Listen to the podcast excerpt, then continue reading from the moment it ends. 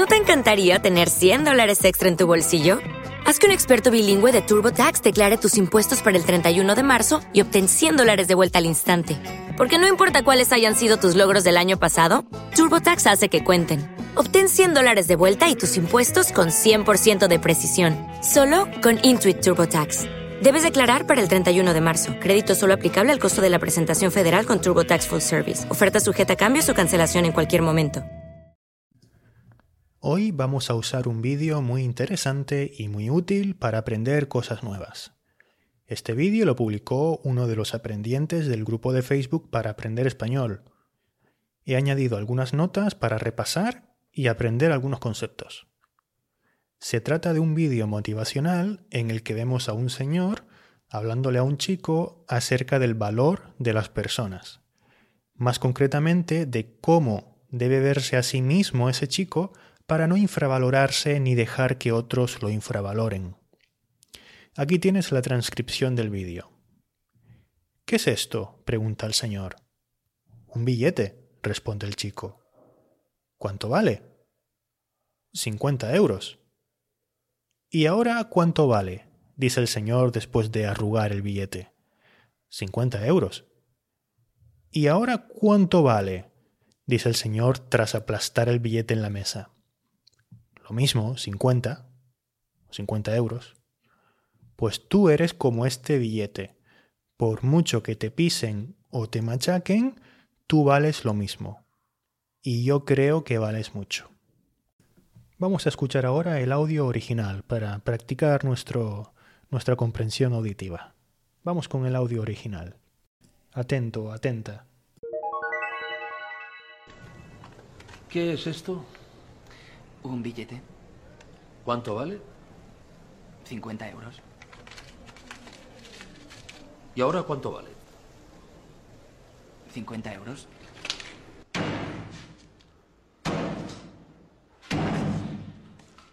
¿Y ahora cuánto vale?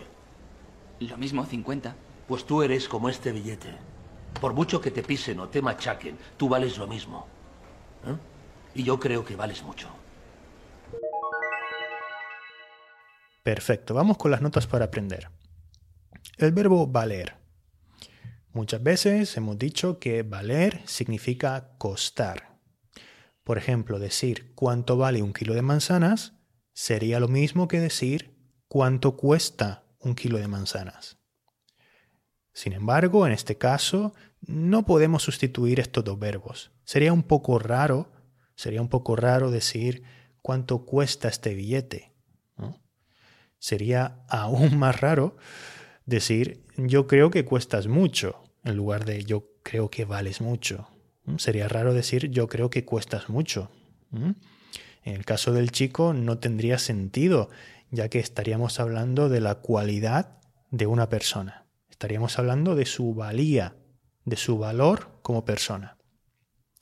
En el caso del billete, estaríamos hablando del valor de una cosa en cuanto al precio que habría que, pagar, en cuanto al precio que tendríamos que pagar para poseerla, para poseer esa cosa.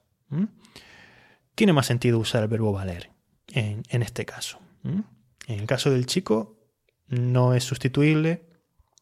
En el caso de, em, del billete, pues es preferible el verbo valer. Tiene más sentido. Lo mismo. Esta es una estructura interesante, lo mismo. Es decir, vale lo mismo, vale la misma cantidad. ¿Vale? Hablando del billete, ¿eh? ¿Cuánto vale? Vale lo mismo, ¿eh? Vale lo mismo, vale pues, la misma cantidad, 50 euros.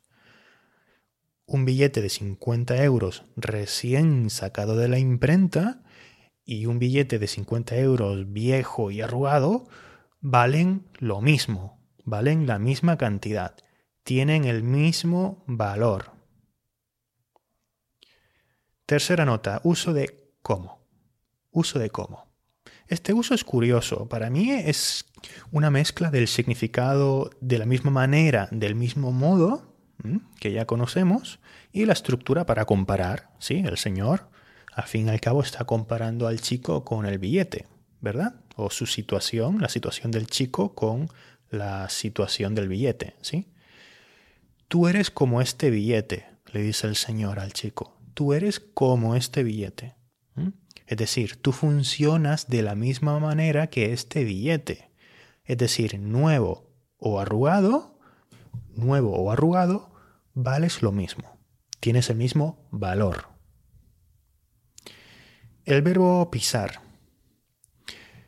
Em, el verbo pisar, pues simplemente decir la definición, poner el pie sobre algo o alguien.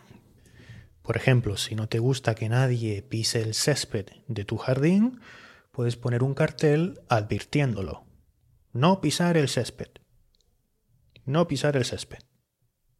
O si eres muy patoso o, o patosa bailando, ¿eh? si eres muy patoso bailando, tienes que tener cuidado de no pisar a tu pareja de baile. Pisarle el pie. El verbo machacar.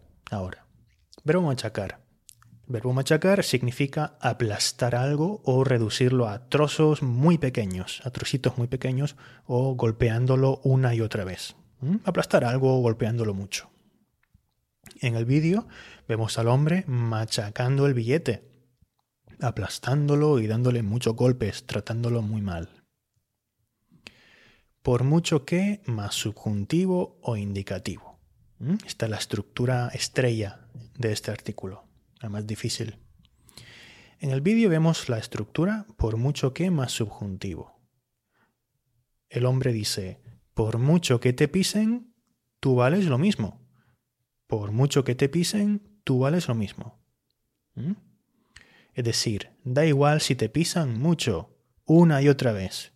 Tú vales lo mismo, tú sigues valiendo lo mismo, no disminuye tu valía. Más ejemplos. Por mucho que insistas, no te voy a prestar el coche o no voy a prestarte el coche. Me da igual si me lo repites 10, 20 o 30 veces. No voy a prestarte el coche. Por mucho que insistas, no te voy a prestar el coche, no te lo voy a prestar.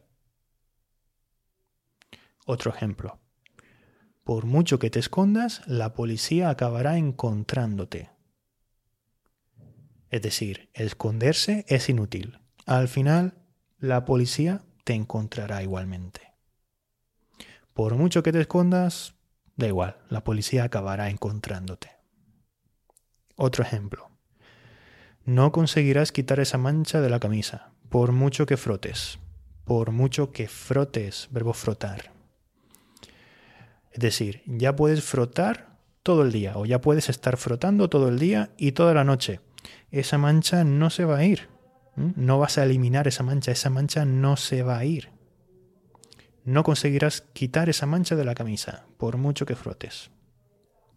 Así que deja de intentarlo, desiste, porque no vas a, no vas a conseguirlo. Por mucho que frotes, no vas a quitar esa mancha.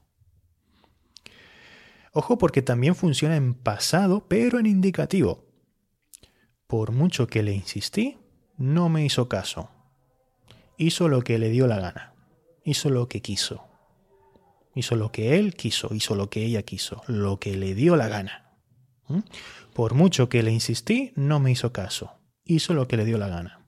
Es decir, se lo repetí mil veces, insistí un montón, pero no me hizo caso, no me hizo caso, a pesar de eh, repetírselo mil veces. Por mucho que le insistí, no me hizo caso. En presente también podemos eh, usarlo, en presente de indicativo. Fíjate bien, por mucho que lo intento, no consigo aprenderme esto de memoria. ¿Mm? Por mucho que lo intento, no consigo aprenderme los ríos de Europa de memoria, por ejemplo. Lo he intentado y todavía lo estoy intentando con mucho ahínco, con mucho empeño, ¿eh? con mucha insistencia pero no consigo aprendérmelo de memoria. No consigo aprender esto de memoria. No consigo aprenderme esto de memoria. También. Bueno, pues eso es todo. Estas son las estructuras, palabras y eh, expresiones que hemos visto, que hemos podido sacar de este vídeo, analizarlas aprenderlas o conocerlas un poquito mejor. ¿Con qué objetivo? Con el objetivo de usarlas. Úsalas con tu profesor de español, en tu grupo de Facebook para aprender español, con tu pareja de intercambio. Ponlas en práctica. Usa estas estructuras ¿eh? cuando escribas en español, cuando hables. ¿eh? Porque al final, si no las usas, si no usas estas estructuras, al final acabarás por olvidarlas. Por mucho que leas este artículo, por mucho que leas este artículo, por mucho que leas este artículo, si no usas estas nuevas expresiones y estructuras, no vas a aprenderlas verdaderamente. Hasta pronto.